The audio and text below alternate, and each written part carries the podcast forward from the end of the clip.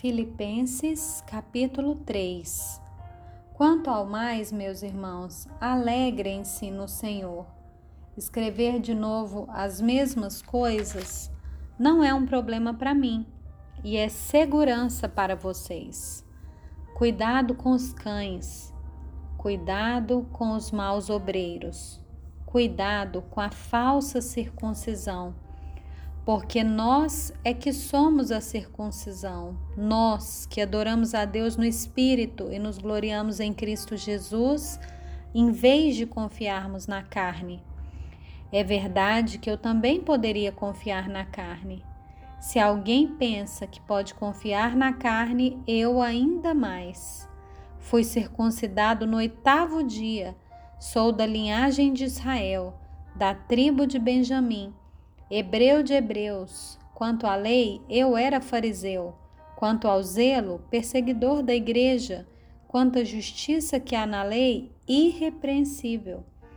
Mas o que para mim era lucro, isso considerei perda por causa de Cristo.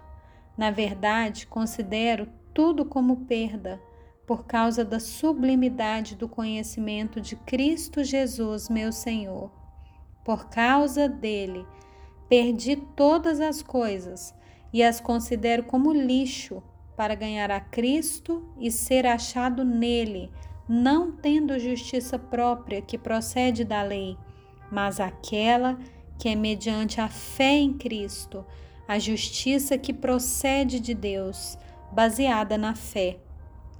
O que eu quero é conhecer Cristo e o poder da Sua ressurreição tomar parte nos seus sofrimentos e me tornar como ele na sua morte, para de algum modo alcançar a ressurreição dentre os mortos. Não que eu já tenha recebido isso ou já tenha obtido a perfeição, mas prossigo para conquistar aquilo para o que também fui conquistado por Cristo Jesus. Irmãos, quanto a mim, não julgo havê-la alcançado, mas uma coisa faço, esquecendo-me das coisas que ficam para trás e avançando para as que estão diante de mim, prossigo para o alvo, para o prêmio da soberana vocação de Deus em Cristo Jesus. Todos, pois, que somos maduros, tenhamos esse modo de pensar e se em alguma coisa vocês pensam de modo diferente, também isso Deus revelará para vocês. Seja como for, andemos de acordo com o que já alcançamos. Irmãos, sejam meus imitadores e observem os que vivem segundo o exemplo que temos dado a vocês, pois muitos andam entre nós, dos quais repetidas vezes eu lhes dizia e agora digo, até chorando, que são inimigos da cruz de Cristo. O destino deles é a perdição. O Deus deles é o ventre, e a glória deles está naquilo de que deviam se envergonhar, visto que só pensam nas coisas terrenas.